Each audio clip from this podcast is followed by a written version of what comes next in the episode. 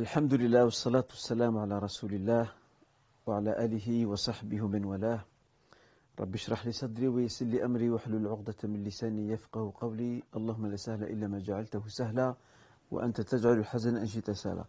مشي فخز السلام عليكم ورحمة الله وبركاته جيسبيغ كو فزالي توت توس بوغ لو ميو إن شاء الله تعالى Euh, d'abord, je tenais à vous remercier vous toutes et tous pour votre euh, soutien, pour vos invocations, pour euh, les condoléances que vous avez exprimées suite au décès de mon père, rahimahullah ta'ala. En tout cas, barakallahu à toutes et tous pour ce soutien. Effectivement, nous sommes passés par une période un peu difficile, mais ainsi est faite la vie. Alhamdulillah. Et le plus important, c'est que euh, nos défunts, quels qu'ils soient, ont besoin de notre part, que nous puissions invoquer en leur faveur. Et nous y reviendrons, Inch'Allah, à la fin de ce live, euh, à ce sujet, Bédinillah. En tout cas, je suis heureux de vous retrouver après euh, une interruption euh, de, de, deux semaines, je pense. Oui, effectivement, deux semaines, parce qu'il y avait une semaine où j'étais en Turquie. Et nous avons fait un live là-bas euh, autour de l'histoire de l'Empire ottoman, où j'ai répondu à dix questions touchant à l'histoire de ce grand empire musulman. Puis la semaine dernière, il n'y a, a pas eu de live au vu des circonstances par lesquelles ma famille et moi-même nous sommes passés. Et je vous remercie en tout cas pour votre compréhension. J'avais encore reçu beaucoup de messages de soutien, de condoléances, barakallahu à toutes et tous. Aujourd'hui, Ta'ala, le live d'aujourd'hui sera quelque peu particulier parce que euh, je vais m'intéresser à travers les, les, dix questions que je vais vous soumettre. Je vais m'intéresser au vu aussi des circonstances par lesquelles euh, je suis passé, mais je ne suis pas le seul. Il y a aussi des frères qui me sont très chers euh, et des gens qui me sont aussi moins proches, qui ont perdu également des proches à eux les jours passés. J'ai donc trouvé tout à fait opportun de traiter de questions touchant au rite funéraire. Euh, parce que pendant cette période euh, par laquelle nous sommes passés, ma famille, moi-même, euh, non seulement j'ai été interrogé par des membres de ma famille sur ce qu'on peut faire, ce qu'on ne peut pas faire par rapport au rituel funéraire, mais aussi d'autres familles ou d'autres membres appartenant à d'autres familles m'ont aussi contacté pour des questions pratiquement similaires, parce qu'eux aussi ont, perdu des proches à eux et voulaient savoir ce qu'ils pouvaient, ou ne pas, ce qu'ils pouvaient faire ou ne pas faire durant cette période pour rester dans la mesure du possible euh, en conformité avec l'esprit des enseignements islamiques et surtout de la sunna que nous a laissé le prophète Mohammed au sujet euh, des défunts et de la manière de la plus digne de les accompagner, inshallah Mais avant de répondre à, ou de vous soumettre ces questions et d'y répondre, je vais commencer comme je l'ai toujours fait précédemment.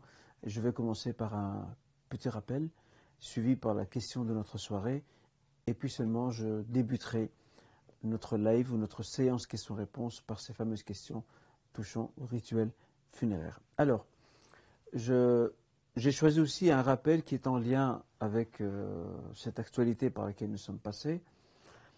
Je partirai de cette parole prophétique très importante à travers laquelle le messager nous dit ceci, sallam,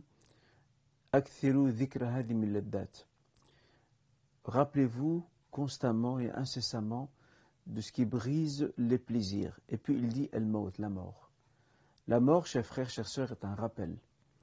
La mort nous arrache de façon violente, elle nous arrache à notre torpeur, à notre insouciance. Surtout pour nous qui vivons dans des nations euh, occidentales euh, où la mort n'est pas souvent citée, à moins que nous soyons présents dans, un, dans le cadre d'un sermon ou d'une conférence où le sujet est traité, mais dans le quotidien, la mort est quelque peu occultée, on ne veut pas y penser. D'accord? Euh, pas comme, Ce n'est pas comme au pays. Par exemple, au pays, il, peut arriver qu'on voit des gens se diriger à pied vers, vers le cimetière en portant une civière sur laquelle se trouve la dépouille d'un défunt. Euh, la mort est présente dans les sociétés musulmanes, elle est présente dans le quotidien. Les gens la vivent et voient tous les jours euh, des prières funéraires, des corps qui sont, qui sont emmenés pour être enterrés. Pour notre part, nous ne sommes pas vraiment dans cette situation-là. Parce qu'ici, justement, euh, la vie matérielle qui est la nôtre fait que nous essayons, dans la mesure du possible, de ne pas trop prêter attention à la mort. Or, la mort fait partie du cycle naturel de la vie. La mort fait partie du cycle naturel de la vie. La mort est une étape euh, ultime qui suit celle de la vie. En fait, la mort, c'est une nouvelle vie. Et la parole du prophète sallam prend tout son sens ici. Parce que nous avons besoin de temps à autre de ces piqûres de rappel. Et ces piqûres de rappel peuvent nous venir soit suite au décès d'un de nos proches, par exemple. Ces piqûres de rappel, nous pouvons aussi nous les faire nous-mêmes en allant visiter le cimetière, en allant euh, méditer sur euh, le monde des morts, euh, et aussi cette piqûre de rappel, nous pouvons aussi nous l'appliquer à nous-mêmes ou nous l'administrer pardon à nous-mêmes en participant au lavage mortuaire d'une personne défunte. C'est pour ça que un homme est venu chez l'épouse d'Abu Darda, le compagnon Abu Darda qui est très connu, euh, son épouse euh, s'appelait Umm Darda, et cet homme est venu lui poser une question. Il lui a dit euh, je, ressens de la dureté dans mon cœur. Qu'est-ce que tu me recommandes? Et c'est là qu'elle lui a dit elle lui a dit rappelle-toi, rappelle-toi l'éphémérité de la vie, participe au lavage d'un mort et visite les tombes. Prophète, sallam, dans ce hadith rapporté par Muslim, il disait. Je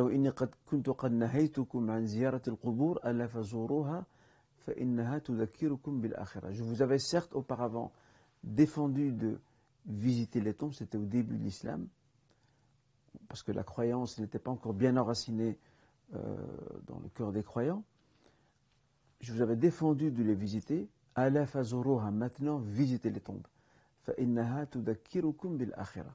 Parce que les tombes vous rappelleront notre vie.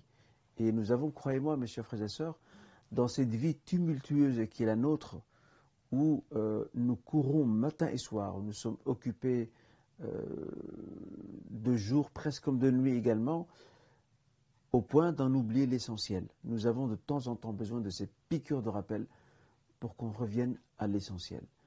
Et donc il est important pour nous d'avoir toujours présent à l'esprit cette, cette, vérité qui est celle de notre euh, courte vie, de notre finitude, du fait qu'un jour ou l'autre nous serons amenés à partir à notre tour, et pour cela il faut se préparer. Je termine un, dernier point par rapport à ce rappel. Si la mort fait partie du cours naturel de la vie, si la mort nous offre ces opportunités euh, de ces fameuses piqûres de rappel, la mort aussi ne doit pas nous paralyser. Il y a des gens, j'en ai connu, qui ont basculé dans l'ouest dans une peur bleue de la mort. Pourquoi? Parce que ces personnes-là ont perdu un de leurs proches. Et du coup, ces, frères et ces sœurs se sont mis à penser, mais d'une manière traumatisante, ils ont commencé à penser à la mort matin et soir. L'ouest-ouest, ces suggestions obsessionnelles se sont invitées, cette peur obsessionnelle de la, mort, pardon, s'est invitée en eux, elle s'est installée dans leur cœur, leur conscience, au point que si, si demain il, a, il, a, il, a, il tombe malade, eh bien il croit qu'il va mourir. Pour cette raison, la mort, et je, tiens à insister là-dessus, la mort est une étape de la vie. Elle, fait partie du cycle de la création. Parce que tout dans la création est appelé à disparaître. D'autres créatures prennent la relève, que ce soit euh, dans le monde des humains, dans le monde animalier et même dans le monde végétal. Il y a toujours une relève. Mais toute chose prend fin. Et ça confirme aussi la parole divine tout ce qui est sur cette terre, tout ce qui se trouve dans cet univers est condamné à la disparition, à l'éphémérité. La mort, chers frères, chères sœurs, ne doit pas nous paralyser, parce que la vie continue. La vie doit continuer. Et de toute façon, nous ne pouvons pas ni programmer ni anticiper la mort. En revanche, nous pouvons faire l'effort pour nous y préparer. La mort vient quand Dieu le décide. Que ce soit de manière avertie, comme quelqu'un par exemple qui est malade pendant très longtemps et qui sait à un moment donné qu'il va partir, ou de manière ou de façon inopinée, sans, avertissement. Mais le croyant a confiance en Dieu. Le mu'min, il a confiance en Dieu. Et le le croyant, travaille aussi à essayer d'améliorer sa foi, à se rapprocher plus de son Créateur, à semer le bien autour de lui, le plus qu'il le peut. Et le reste, il, le laisse entre les mains de son Créateur. Et aussi invoquer Allah Azzawajal d'avoir une belle fin, d'avoir ce que le prophète avait appelé de tous ses voeux, husnul khatima. C'est une fin heureuse. C'est de mourir dans la paix, de mourir euh, sur l'unicité, de mourir avec éventuellement euh, au bout de la langue cette parole, ce témoignage de l'unicité. Voilà la meilleure mort qui puisse exister. Donc, on va tous un jour croiser la mort, mais ce n'est pas nous qui décidons quand, comment et où, parce que là, c'est anticiper une réalité qui dépasse notre entendement, qui fait partie de ce qu'on appelle le monde invisible et imperceptible, mais nous devons de nous y préparer. C'est là que s'arrête notre rôle. Et, je, ne peux que recommander à ces frères et sœurs de dissiper de leur esprit ces mauvaises pensées qui euh, corrompent leur vie, gâchent leur quotidien, parce que ces gens vivent dans l'angoisse matin et soir, l'angoisse de la mort, parce qu'ils ont perdu un proche, ou, quelqu'un qu'ils apprécient énormément. La vie continue. Ce n'est pas nous qui décidons quand nous allons mourir, ni comment, ni où. Voilà ce que je tenais à dire, Inch'Allah. Et c'est une belle cure de rappel que de se rendre au cimetière, que de participer à une prière funéraire, que de laver un mort, parce que ça permet aussi de, nous rappeler que nous, devons être dans une, une forme de remise en question de façon pérenne et quotidienne, Inch'Allah. Qu'Allah nous accorde le meilleur dans cette vie, qu'il nous accorde le salut dans l'autre et qui nous permet de terminer cette vie dans la paix, la quiétude et la sérénité, tout en ayant une fin heureuse. Voilà donc pour ce qui est du rappel. La question du jour ou la question de notre soirée, elle sera quelque peu différente. Euh, elle n'aura pas de lien direct avec euh, le sujet de la mort et du rite funéraire, comme nous le verrons maintenant très bientôt, Inch'Allah, à travers les questions que je vais vous soumettre.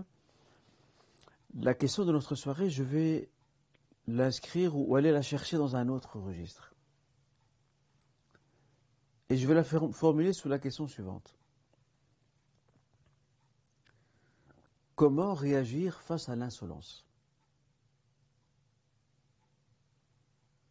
Comment réagir face à l'insolence? Nous avons tous, toutes et tous, été confrontés un jour, ou plusieurs fois dans notre vie, à des personnes insolentes. Personnes insolentes qui peuvent faire partie de notre entourage, de notre famille, ou elles peuvent ne pas en faire partie. Et la question qui taraude souvent l'esprit de beaucoup d'entre nous, c'est de se demander, mais quelle doit être mon attitude face à une personne qui a cette attitude désobligeante de manque de respect. Euh, elle transgresse ce qu'on va appeler les conventions sociales. Elle ne connaît pas les bonnes habitudes. En résumé, elle manque de respect euh, et outrepasse ses limites. Sachez d'abord que souvent l'insolence se confond avec l'arrogance. Parce que quelqu'un qui est euh, habité par l'humilité ne se prête jamais à l'insolence. L'insolent est quelqu'un qui a d'office quelques graines d'arrogance en lui. Sinon, il ne se serait pas montré insolent. Parce que se montrer insolent, c'est euh, outrepasser une limite. Et n'outrepasse une limite que celles et ceux qui ne connaissent pas leurs limites. Et ne connaissent pas leurs limites que les personnes arrogantes ou habitées par l'arrogance ou par une part d'arrogance euh, qui les anime et malheureusement les détruit de l'intérieur. Le Coran Karim nous propose un remède. C'est un remède très difficile. Très très difficile. Pourquoi il est difficile? Parce que dans l'absolu, nous restons des êtres humains. Nous ne sommes pas faits que de chair, d'os et de sang. Nous sommes faits aussi par des sentiments. Nous sommes habités par ces sentiments. Et personne n'aimerait être blessé par quelqu'un d'autre, par un propos ou un geste. Réagir fait partie euh, du réflexe naturel qu'a une personne qui subit les foudres d'une autre insolente. Et c'est pour ça que le Coran Karim propose un remède à cela. Je le rappelle, c'est un remède très difficile. Parce que ce remède très difficile va inclure deux choses. Il va inclure dans un premier degré une maîtrise de soi. Et dans un deuxième degré, ce remède coranique proposé, il va aussi nous suggérer dans un deuxième degré un dépassement de soi. Quel est donc ce remède que suggère le Saint-Coran, Al-Qur'an al-Karim? Allah Azzawajal dit à son prophète Mohammed il lui dit Wa'arid anil jahilin. Il dit tourne-toi des ignorants. Ça fait référence à ces, à mécois, païens, ignorants, orgueilleux, qui passaient près du prophète qui se moquaient de lui, qui le traitait de tous les noms, qui se moquait de ses disciples, et qui le tournait en dérision à chaque fois que l'opportunité se présentait. Prophète est un être humain. Lui aussi était parfois euh, blessé par le fait que ces gens-là ne veulent pas l'écouter. Mais Allah Azza lui donne ce remède. Il lui indique cette voie. Autrement dit, ne perds pas ton temps avec eux. Détourne-toi des ignorants. Dans un autre verset, lorsque le Seigneur décrit les qualités de ceux qu'il a appelés et surnommés les serviteurs du Clément, ou Rahman dans la sourate le discernement al-Furqan.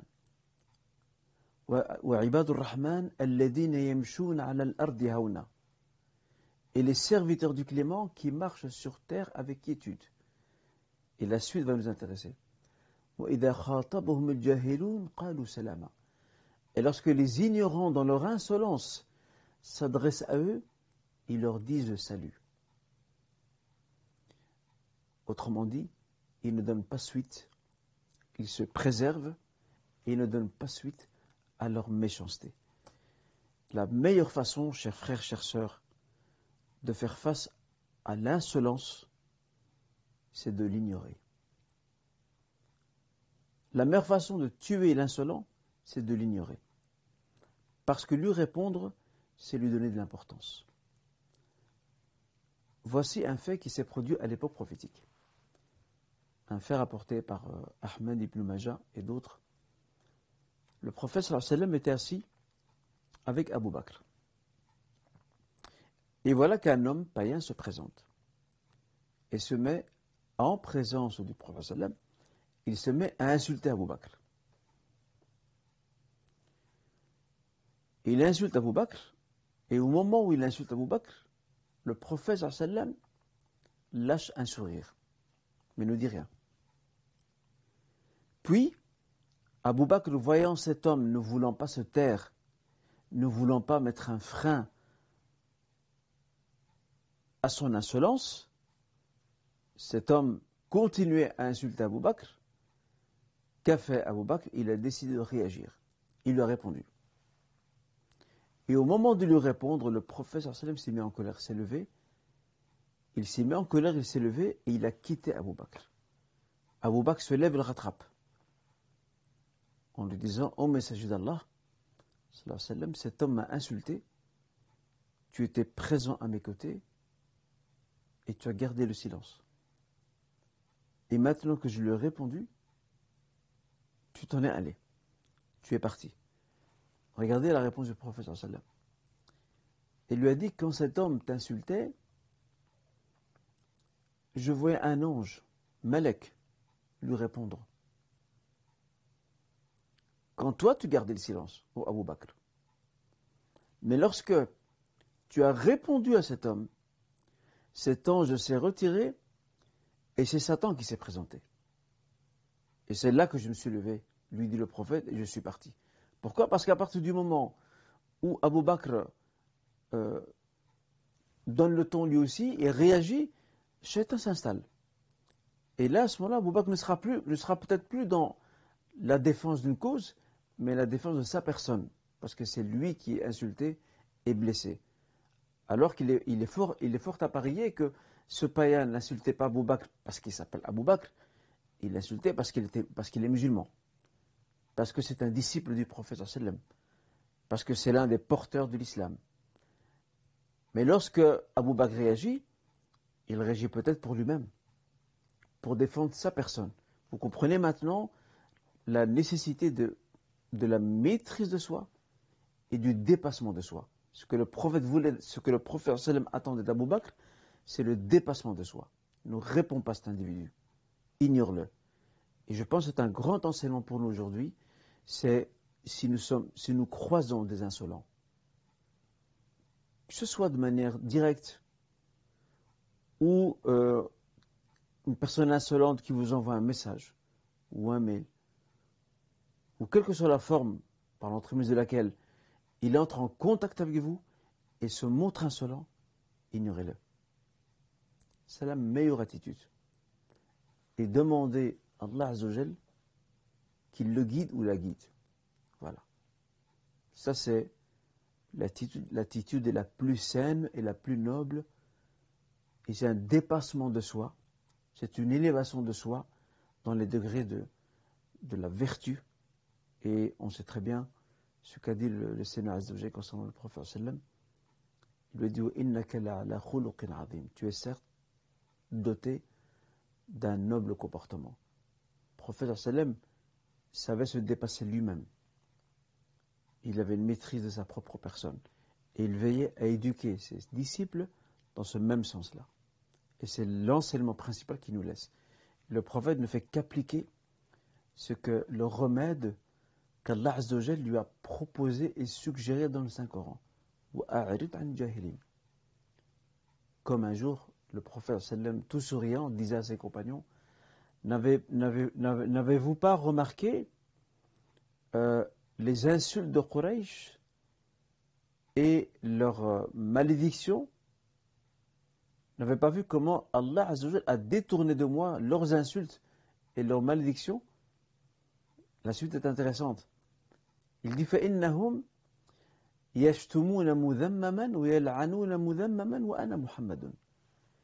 Ils sont en train d'insulter et de maudire une personne qu'ils décrivent sous les plus mauvaises qualités. Mais moi, je n'ai pas ces, mauvaises qualités, parce que moi, je m'appelle Muhammad. En fait, Mudammam, c'est l'opposé de Muhammad. Muhammad, c'est le loué, pour ses nobles qualités. Le Mudammam, c'est la personne dont on décrit et on dénonce éventuellement ses défauts si elle en a. Parfois, on lui attribue des, défauts de manière mensongère. Donc le prophète dit, Allah a éloigné de moi parce qu'en fait ces gens-là, en m'insultant, ils ne m'insultent pas moi, ils insultent quelqu'un d'autre. Parce que ces caractéristiques qu'ils me reprochent, je ne les ai pas. Je ne les porte pas. Parce que moi je m'appelle Mohammed. Voyez-vous, ça c'est la maîtrise de soi et le dépassement de soi, ce n'est pas facile. Il faut le dire clairement. C'est un, un djihad très difficile. Parce qu'on a tous euh, notre part de fierté. Personne n'aime être humilié ou écrasé par quelqu'un. Personne. Mais, euh, comme disait le prophète dans ce, dans ce hadith, il disait, il euh, il dit le fort n'est pas celui qui est fort dans la lutte, qui réussit à avoir le dessus sur l'adversaire. Il dit le fort en réalité, le tenace, c'est celui qui arrive à se maîtriser au moment de la colère et surtout lorsque, lorsque c'est sa personne qui est blessée, son amour propre qui est atteint. Il se maîtrise. Et Allah a loué cette qualité. Dans le Coran Karim, il dit وَالْكَاظِمِينَ الْغَيْظِ وَالْعَافِينَ عَنِ النَّاسِ وَاللَّهُ يُحِبُّ الْمُحْسِنِينَ ceux qui maîtrisent leur colère. وَالْعَافِينَ عَنِ النَّاسِ et ceux qui pardonnent à autrui. Et Dieu aime les bienfaisants. Voilà donc, chers frères et chers sœurs, ce que je tenais à partager avec vous euh, autour de cette question de notre soirée consacrée à la façon de réagir face à des personnes insolentes. Je rappelle, la meilleure façon de réagir, c'est de les ignorer. Leur répondre, c'est de leur donner de l'importance. Et ces personnes attendent cela. On ne leur répond pas. Et Allah Azzawajal se charge de ses serviteurs. Si leur insolence est due à leur ignorance, à des préjugés euh, injustifiés, peut-être qu'Allah Azzawajal guidera ces personnes. Mais si ces personnes sont de mauvaise foi, euh, sont arrogantes, s'obstinent, soyez sans crainte, Allah sera notre wakil. Dieu sera notre garant. Et c'est lui qui se chargera de ces personnes-là. Et on n'a pas à chercher à savoir quel sera leur sort. Parce que Dieu guide qui il veut par sa grâce et il égare qui il veut par sa justice. Voilà donc, chers frères, chères sœurs, pour ce qui est de la question de notre soirée au Barakallahu Maintenant, on va, on va, Inch'Allah, découvrir, avant de marquer le temps de la pause, euh, la première question. Je rappelle, nos questions seront euh, en lien avec le rituel funéraire au vu des, euh, ou plutôt au regard des dernières circonstances par lesquelles nous sommes passés et également eu égard aux nombreuses questions que nous avons reçues. D'accord? Alors, quelle est la durée de deuil pour les proches? D'un défunt ou d'une défunte? C'est une question qui revient souvent. C'est quoi la durée de deuil? Déjà, il y a une idée euh, reçue qui est tout à fait erronée. Quand nous perdons un proche, bien sûr que les proches, les, gens qui entourent ce proche ou qui ont un lien avec ce proche, que ce soit leur père ou leur mère ou leur frère ou leur sœur, ou leur oncle, tante, grand-père, grand-mère, épouse, même enfant également, bien sûr qu'on est chagriné, on est triste, ça c'est normal, c'est humain, et heureusement encore. Toutefois, d'un point de vue charri, d'un point de vue religieux, le deuil, porter le deuil,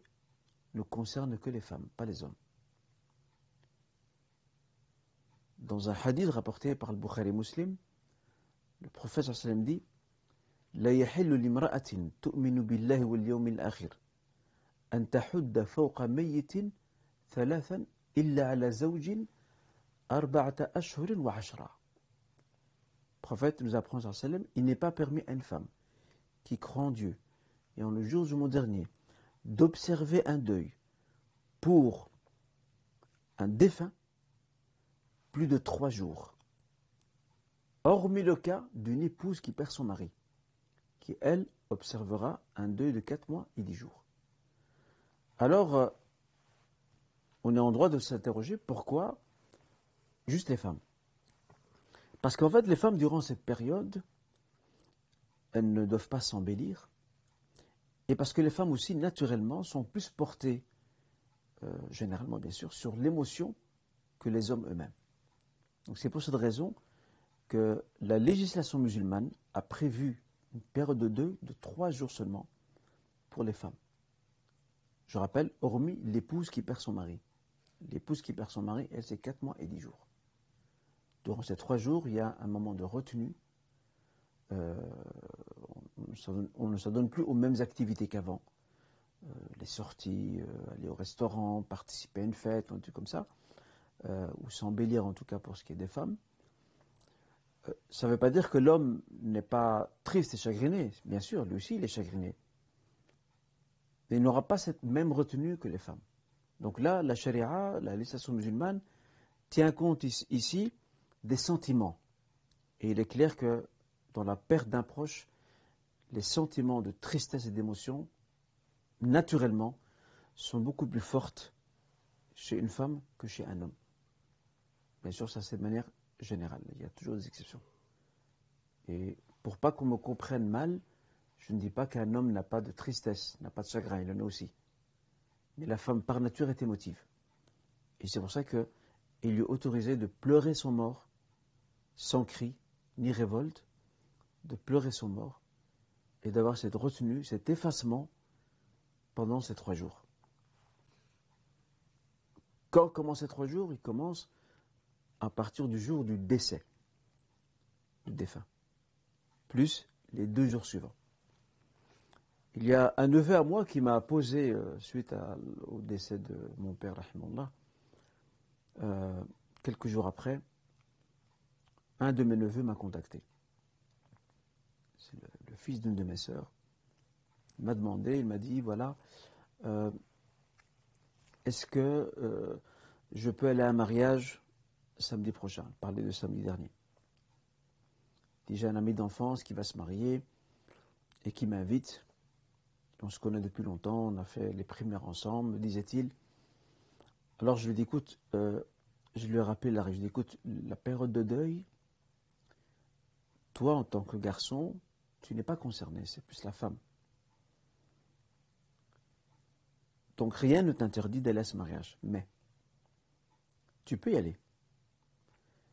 Mais en même temps, vu que ton grand-père a été euh, très fraîchement enterré,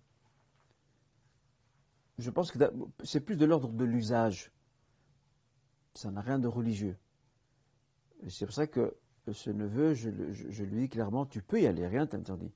Mais vu que c'est encore frais, vu que la famille est encore dans le chagrin, parfois c'est bien, c'est beaucoup plus sage d'avoir une certaine retenue.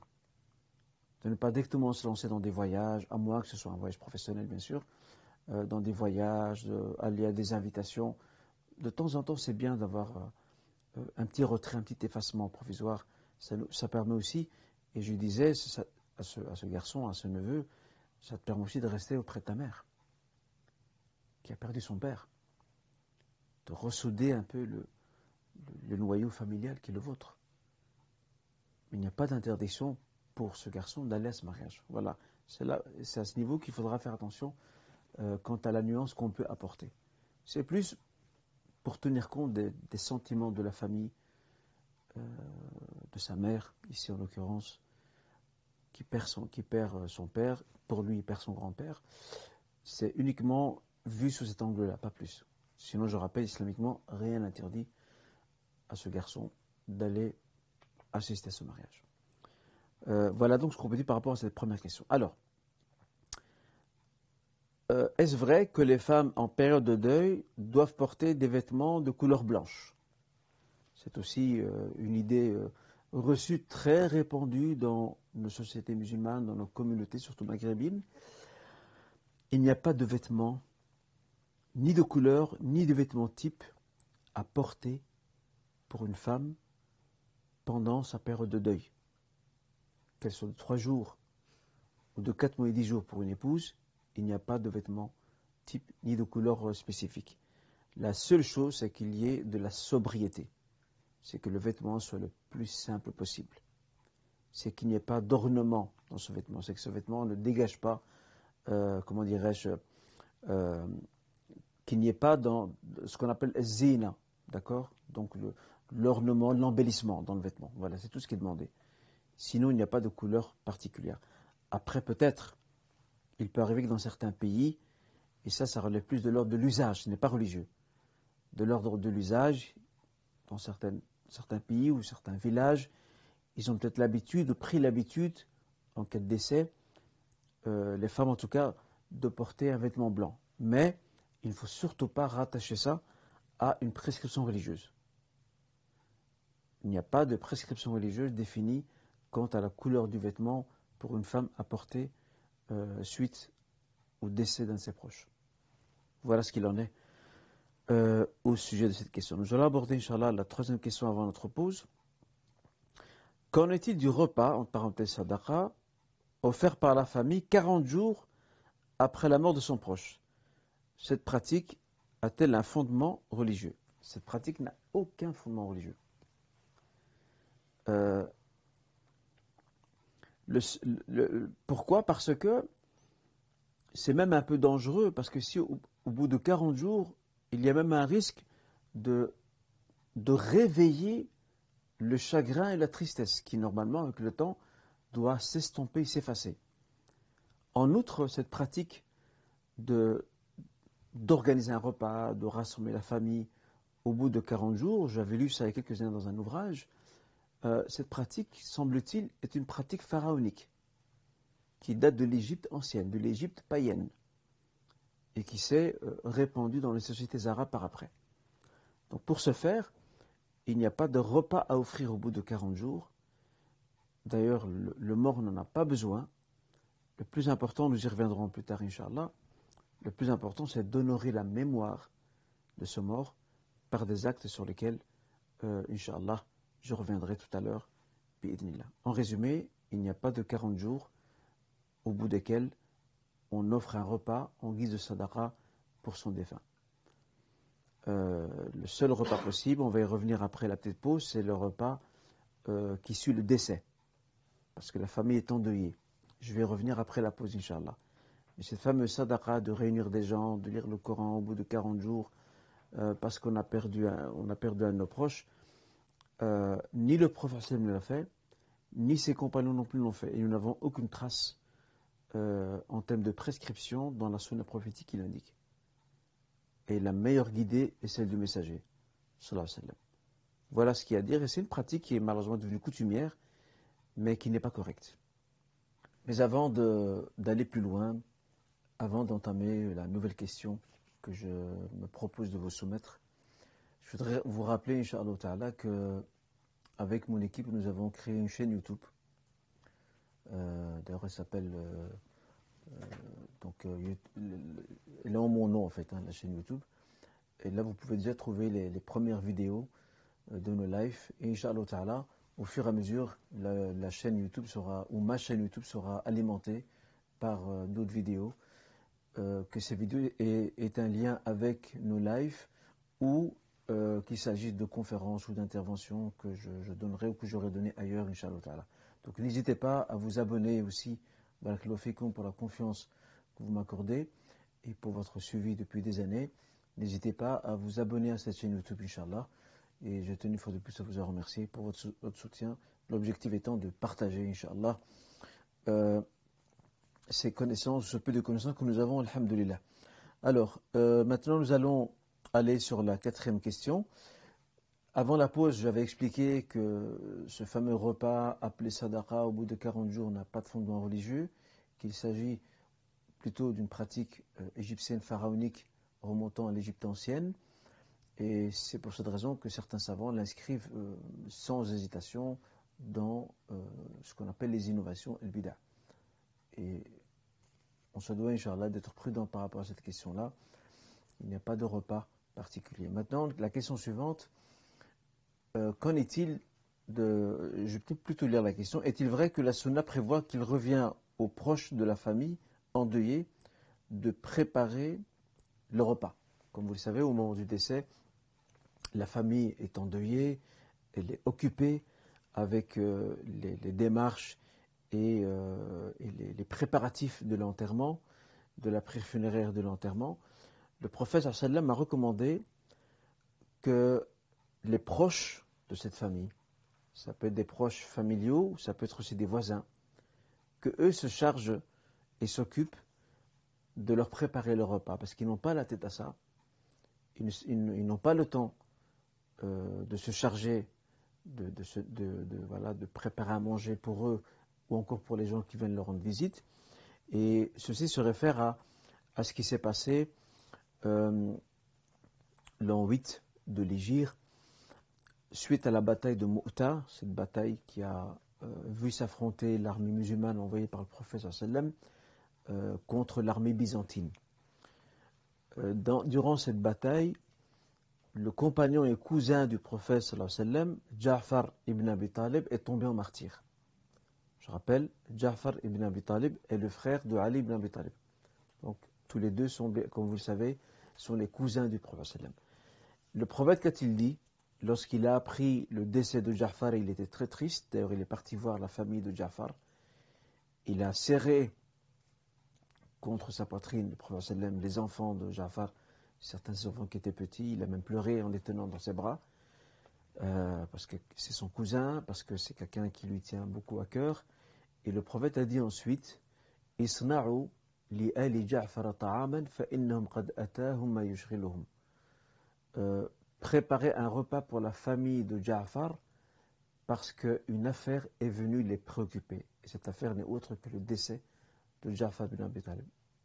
Donc, effectivement, la sunna prévoit que les voisins, les connaissances ou les proches de la famille endeuillée se chargent, prennent en main euh, les préparatifs des repas pour cette même famille ou pour les gens qui viennent leur rendre visite euh, à domicile pour leur faire part de leurs condoléances. Ça, c'est la sunna et c'est bien de respecter cela pour ne pas charger la famille endeuillée, non seulement euh, d'être pris par la tristesse et le chagrin, mais en même temps de se préoccuper aussi de ces fameuses tâches ménagères qui est celle de, préparer le repas et de l'offrir euh, à la famille ou à d'autres personnes venant les voir. Alors, euh, nous entendons parfois qu'il n'est pas permis de se réunir auprès de la famille du défunt pour les condoléances. Est-ce vrai? Il faut savoir que se réunir pour présenter ses condoléances auprès d'une famille, cette question avait fait débat entre les juristes de l'islam. Certains déconseillaient de le faire. Pour eux, ils disaient que nous devions présenter nos condoléances aux proches de la personne défunte là où nous la rencontrons. Dans la rue, au marché, dans un magasin, à la mosquée le jour de la janaza ou lors de l'enterrement. Euh, ils se basent entre autres comme argument sur un hadith rapporté par le compagnon Jarir ibn Abdil al-Bajali, qui disait que, à l'époque du prophète sallam, on considérait le rassemblement autour d'une famille endeuillée comme une façon euh, de se lamenter sur le mort, niyaha. Ça, c'est la première opinion euh, de gens de science qui ne, déconseillent vivement de se réunir auprès d'une famille ou de se réunir dans une demeure pour faire part de ses condoléances. Il y a un second avis qui, lui, prend la question, ou plutôt prend le contre-pied de la première opinion, et n'y voit aucun mal de se réunir dans une demeure pour faire part de nos condoléances aux proches d'une famille ou, aux membres d'une famille endeuillée, à la condition qu'une certaine éthique et décence soient respectées lors de ces condoléances, qu'il n'y ait pas de cris, d'hurlements, de pleurs excessifs à ce moment-là. Voilà. Qu'il n'y ait pas des choses désagréables euh, qui seraient présentes au moment où on vient faire ces condoléances. Certains savants contemporains qui soutiennent euh, l'autorisation de se retrouver réunis auprès de la famille euh, endeuillée, de se rendre à son domicile. Ils soutiennent que dans les temps passés, ce qui pouvait expliquer, disent-ils, le fait que ces savants déconseillaient de se réunir dans une même maison. Ils disaient que dans les temps passés, les villes musulmanes n'étaient pas très grandes et les gens euh, savaient très facilement se croiser. Ils pouvaient se croiser dans la rue, dans le marché, à la mosquée, etc. Ils disent aujourd'hui, ce n'est plus le cas. Nous avons de grandes villes, les gens sont fort occupés, euh, il peut arriver qu'il ne puisse pas croiser des membres de cette famille endeuillée. Et pour cette raison, ces savants contemporains soutiennent euh, la permission de, se réunir dans une demeure pour faire part de nos condoléances à cette famille qui a perdu un proche. Et ils vont même plus loin. Ils disent, c'est grâce à ces rassemblements que nous pouvons appliquer cette sunna consistant à faire part de nos condoléances à la famille qui a perdu son proche. Et cet avis est le plus juste, Inch'Allah. Bien sûr, aujourd'hui, euh, il n'est pas toujours facile de se rendre euh, auprès de la famille endeuillée, euh, parfois parce qu'on n'a pas envie de déranger leur intimité. Moi-même, ça m'arrive très souvent. quand j'ai des connaissances qui perdent certains de leurs proches, personnellement, je suis toujours un peu gêné, mais bien sûr, c'est personnel. je suis toujours un peu gêné de me rendre à domicile. Pourquoi? Parce que j'estime que c'est un moment de, tristesse, de deuil. Il faut leur respecter leur intimité. Et moi, personnellement, je privilégie toujours d'attendre le jour des funérailles euh, pour leur faire part de, mes condoléances ou d'attendre quelques jours après et voir éventuellement l'un des proches. Après, on peut comprendre aussi que les familles aiment bien recevoir des gens chez eux au moment du décès parce que ça les console. Et ça, il n'y a pas de mal à ça, Inch'Allah. Euh, la question suivante, une, personne participe au lavage mortuaire. Doit-elle, après cela, se laver? Ceci fait référence à un hadith prophétique dans lequel le prophète dit, dit Celui qui lave un mort, qu'il se lave après. Et celui qui porte le défunt pour aller l'enterrer, par exemple, eh bien, qu'il refasse ses ablutions. Euh, toutefois, euh, de nombreux savants affirment que ce hadith ne porte pas en lui une injonction euh, formelle rendant obligatoire le fait de, se laver après avoir lavé un mort ou de refaire ses ablutions pour avoir porté un mort. Donc ils, affirment, ils soutiennent que ce qu'a suggéré le prophète s'inscrivait dans ce qu'on appelle al-mustahab, le recommandé. Et ceci semble le plus juste. Donc il n'y a pas d'obligation pour une personne qui a participé à un lavage mortuaire, il n'y a pas d'obligation à ce qu'elle refasse ses ablutions. Ou, plutôt à ce qu'elle se lave, euh, à ce qu'elle prenne son bain après. Elle veut le faire, il n'y a aucun souci, mais sans aucune obligation, bien évidemment. Euh, peut-on faire, euh, que peut-on faire ou ne pas faire au sujet de la tombe de notre défunt Ça aussi, c'est une question qui m'est également euh, qui m'était soumise à plusieurs reprises ces derniers jours, que ce soit de la part de proches à moi ou d'autres connaissances qui ont perdu aussi durant la même période euh, des membres de leur famille. Euh, en parenthèse, inscription, fleurir la tombe, mettre des photos et ainsi de. D'abord, il faut rappeler une chose fondamentale. La tombe doit nous rappeler l'éphémérité de la vie et elle doit aussi nous rappeler le destin final qui nous attend toutes et tous. C'est que nous serons toutes et tous un jour enterrés. Nous ne serons plus de ce monde. Nous serons une leçon pour les autres. Et c'est pour cette raison que les tombes doivent être les plus simples possibles. Le prophète sallam avait interdit de construire sur une tombe. Aujourd'hui, malheureusement, il y a des familles qui pensent bien faire, qui vont marbrer une tombe, ils vont la décorer, ils vont mettre des sortes de, petites bougies, euh, des objets décoratifs. Tout ceci, normalement, n'est pas euh, légiféré, n'est pas autorisé. La tombe doit rester comme elle est, de terre, pour qu'elle nous rappelle notre devenir euh, fatal et inéluctable à nous tous et tous. On peut effectivement encadrer la tombe par du béton. Pourquoi? Parce que tant que cet encadré ne soit pas élevé, parce qu'effectivement, lorsqu'il euh, pleut ou lorsqu'il y a du vent, il peut arriver que, euh, la tombe s'affaisse, que la terre qui couvre cette tombe se mette à, s'éparpiller. Et donc, pour garder bien l'emplacement, euh, et pour éviter éventuellement, s'il y, y, a de fortes pluies, que la pluie puisse emporter la terre et peut-être découvrir certaines tombes, on peut mettre des encadrés pour protéger la tombe. Là-dessus, il n'y a aucun problème. Qu'en est-il de l'inscription? Alors, l'inscription, normalement, nous n'inscrivons rien sur les tombes, parce qu'elle doit nous rappeler euh, cette fin qui sera la nôtre, à nous tous et tous.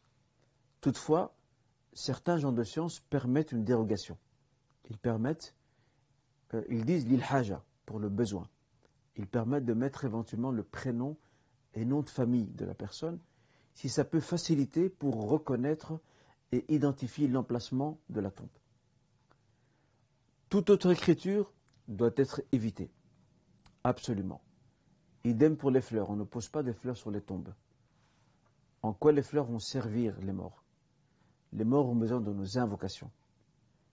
Ils ont besoin de nos prières. On ne décore pas une tombe par des fleurs. Et malheureusement, lorsqu'on décore une tombe par des fleurs, cela prouve à quel point nous sommes, nous, encore très attachés à cette vie d'ici-bas. La tombe n'est pas un jardin, en tout cas dans sa, dans sa forme extérieure. La tombe doit nous rappeler notre fin, notre finitude, notre éphémérité.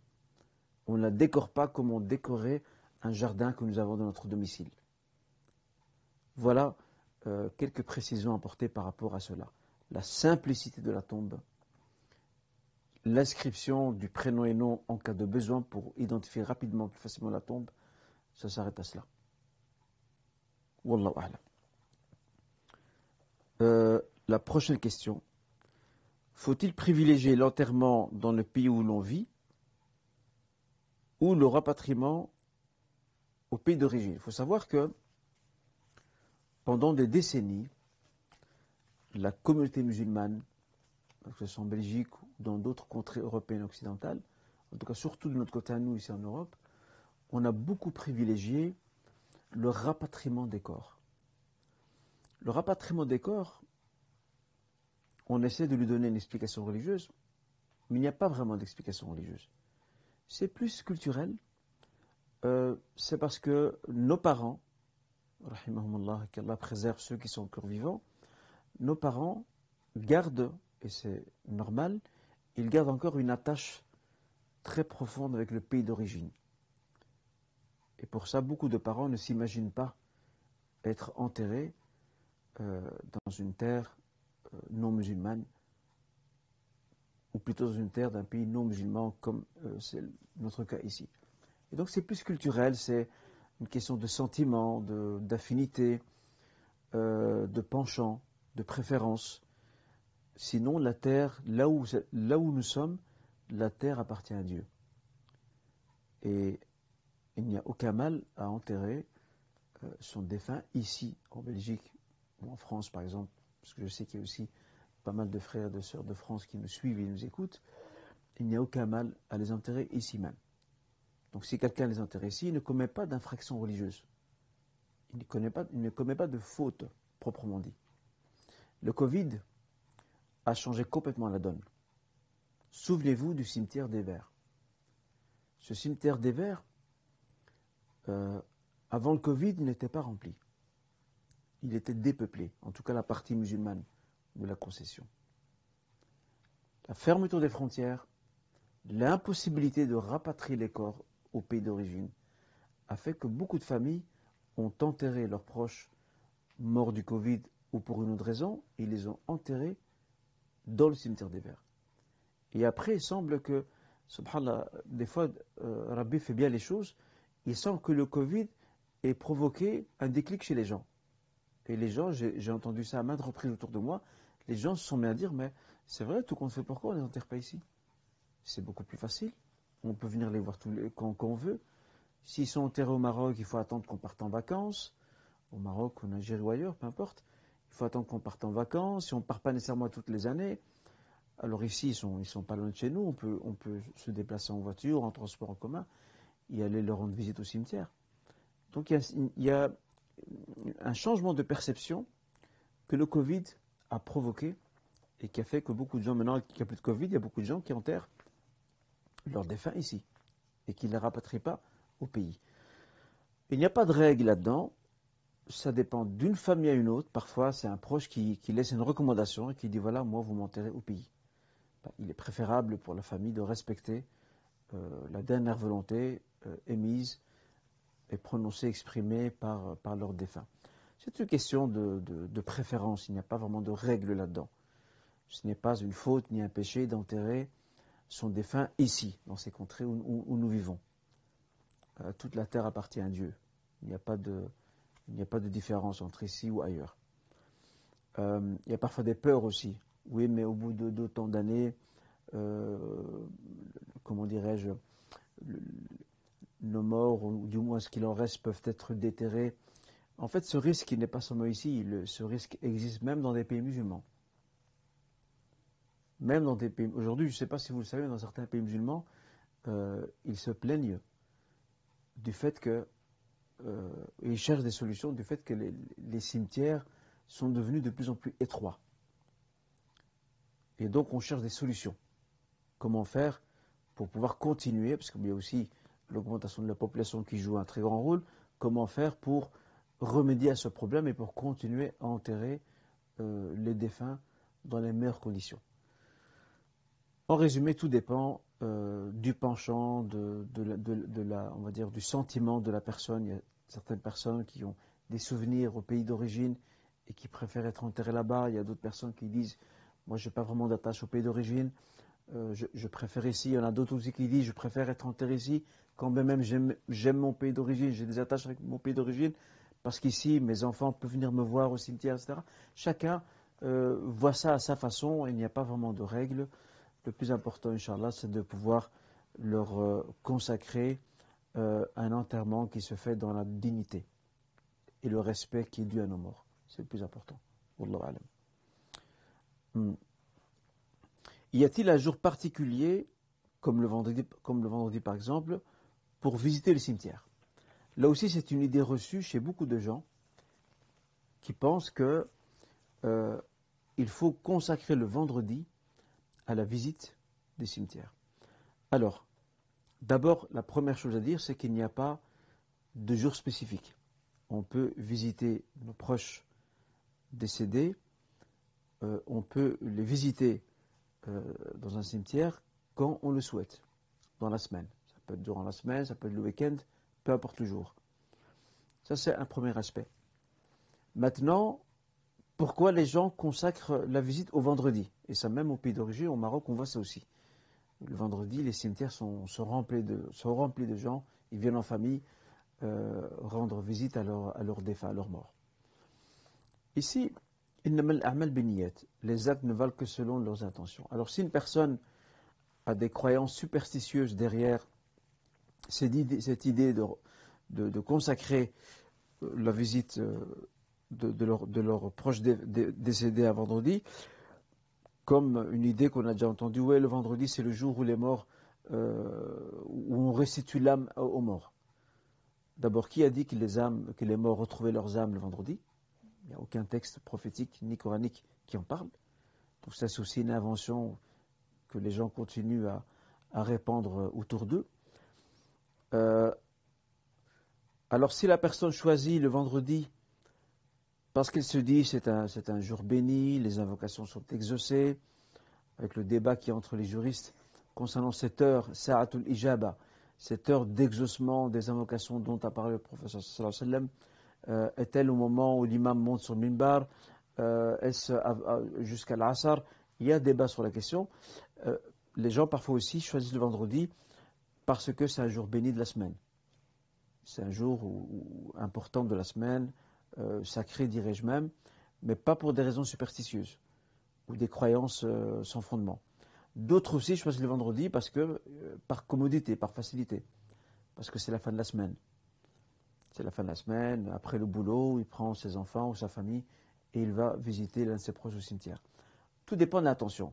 Donc si c'est par commodité ou si c'est parce que c'est un jour béni euh, et les invocations sont exaucées, et Inch'Allah, il n'y aura pas de problème. Mais si quelqu'un prête une croyance qui n'a aucun fondement et qui se dit, moi je ne visiterai aucun jour mon proche, si c'est le vendredi, parce que c'est le jour durant lequel les morts retrouvent leurs âmes et donc nous entendent et nous écoutent, ça c'est une croyance qui est, qui est déviante et qui n'a aucun fondement religieux. Et là, c'est clair que nous commettons une faute en réservant euh, le vendredi pour ce genre de visite. Maintenant, je, termine, Inch'Allah, sur euh, euh, une dernière question. Que pouvons-nous faire en faveur de, de notre défunt? En fait, nous devons nous inquiéter pour nous, pas pour nos défunts. Nos défunts sont partis. Ils ne sont plus de ce monde nous devons plutôt nous inquiéter pour nous-mêmes. Quant à nos morts, la meilleure chose que nous puissions faire, c'est d'une part invoquer en leur faveur. Invoquer Allah Azzawajal qui puisse leur accorder, leur accorder la rahma, la miséricorde, la marfira, le pardon. Qu'il fasse de leur tombe un jardin du paradis. Que leurs œuvres puissent illuminer leur tombe et leur tenir compagnie nous pouvons aussi faire pour euh, nos morts une aumône durable, sadaqa jariya. Nous pouvons aussi faire pour nos morts, c'est d'être des exemples, à l'image de ce qu'ils auraient voulu euh, de nous. L'éducation qu'ils nous ont donnée, le savoir qu'ils nous ont transmis, que nous puissions, Inch'Allah perpétuer les fruits de leur éducation, de manière à ce que ces bonnes actions, ces hasanats continuent à enrichir le registre d'action par le biais d'un enfant pieux ou d'une enfant pieuse qui perpétue l'éducation de ses, de ses, parents. Et je parle ici de bonne éducation, bien évidemment. Voilà ce qu'on peut faire. Invoquer, faire une aumône durable, ou encore perpétuer le souvenir de nos parents, de nos proches défunts, euh, en se souvenant euh, positivement de ces personnes-là. Et aussi, dans le cas des parents plus spécifiquement, s'ils nous ont donné une bonne éducation, c'est de pouvoir perpétuer cette, bonne éducation avec nos propres enfants. C'est aussi d'être à l'image, d'être l'exemple qu'ils ont, toujours, ont toujours voulu voir en nous, dans notre conduite, notre piété. Ça, ce sont les meilleures œuvres que nous puissions offrir à nos défunts, en espérant que notre Seigneur Azzawajal nous réunisse tous avec nos proches dans notre vie, en compagnie de notre prophète Mohammed et des élus de la Ummah et de l'humanité que sont les prophètes et messagers et les compagnons. Barakallahu chers frères et sœurs, qu'Allah vous préserve et qu'Allah accorde la rahma à tous nos morts, qui nous permettent d'avoir euh, une fin heureuse et qui nous accorde la réussite dans cette vie et dans l'autre. Barakallahu à toutes et tous. Wassalamu alaikum wa rahmatullah.